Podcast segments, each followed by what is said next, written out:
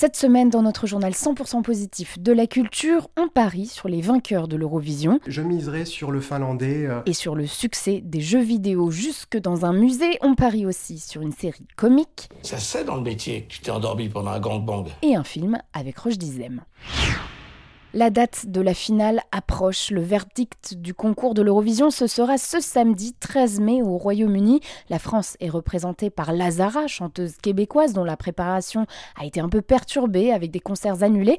Mais pour s'éloigner des clichés et en savoir plus sur cette compétition qui rassemble chaque année des dizaines de millions de téléspectateurs, on est allé interroger Fabien Randan, journaliste spécialisé pour 20 minutes. Bonjour Fabien Randan. Bonjour. Ce fameux euh, concours de chansons date de 1956. Pourquoi est-ce qu'on a imaginé euh, ce, concours-là à cette époque-là? Eh bien, le concours Eurovision de la chanson apparaît au lendemain de la Seconde Guerre mondiale. On est alors dans une optique de reconstruction de l'Europe euh, et le concours Eurovision de la chanson va être euh, l'un de ces outils-là. Puis il y a aussi justement la technologie Eurovision qui permet d'échanger des images entre plusieurs diffuseurs euh, télé du monde entier. Et l'idée était de profiter aussi de ces moyens techniques pour euh, créer un divertissement. On a l'impression qu'en France, euh, c'est quand même un concours très critiqué, regardé de haut. Euh, oui, euh, il y, a- il y a toujours cette image que l'Eurovision serait ringarde. Il y a des propositions fantasques, on va dire, mais pour moi, ça, c'est de l'ordre de ce que les Britanniques appellent le camp, c'est-à-dire une sorte de, de kitsch qui est volontaire, qui est joué. On est là pour ne pas forcément se prendre au sérieux. Ce qui fait que l'Eurovision n'a peut-être pas euh, bonne presse en France, c'est peut-être une sorte de dédain de, de ce qui est populaire aussi, il faut pas se le cacher. Alors, la France n'a pas gagné depuis 1977. Et là, cette année, c'est euh, une artiste québécoise euh, qui nous représente, euh, Lazara, avec sa chanson Évidemment. Euh, à votre avis, quelles sont ses chances? La chanson de Lazara, évidemment, est une chanson qui plaît. Il suffit d'aller euh, sur euh, YouTube, voir le clip sur la chaîne officielle et de lire les commentaires du monde entier dans toutes les langues qui sont à 98% positifs, voire très positifs. Puis Lazara, c'est une artiste qui a un tempérament, c'est un personnage. Et euh, vous avez un ou une candidat, candidate préférée? Moi, je suis très impressionné par la candidate espagnole, Blanca Paloma. On a l'impression qu'elle nous livre en bout d'Espagne euh, pendant trois minutes sur scène. Et si je devais donner peut-être un favori, je miserais sur le finlandais euh, Karia, qui a une chanson qui s'appelle Cha Cha Cha. Là, quand on parlait de ringardise, il joue avec ça, il joue avec le camp, c'est-à-dire avec une forme d'humour, d'excentricité, d'exagération. Et je trouve que ça crée un résultat dont on se souvient et dont on se souvient au moment de voter. Merci beaucoup, Fabien Randan. Merci à vous. On l'appelle parfois le dixième art. Le jeu vidéo a beau connaître une incroyable popularité, il est encore souvent mal considéré. Le voilà admis dans un musée, celui des Beaux-Arts de Lille. Ce sont deux studios, Ankama et Spiders, qui ont conçu cette exposition. Ici, les jeux vidéo sont intégrés au musée et aux œuvres classiques pour organiser une rencontre étonnante et enrichissante.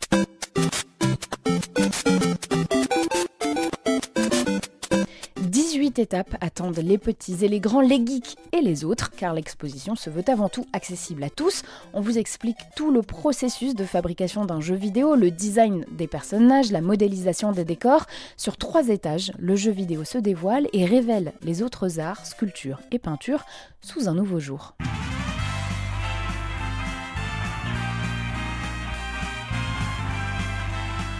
L'exposition Open Museum Jeux vidéo est à voir jusqu'au 25 septembre au Musée des Beaux-Arts de Lille.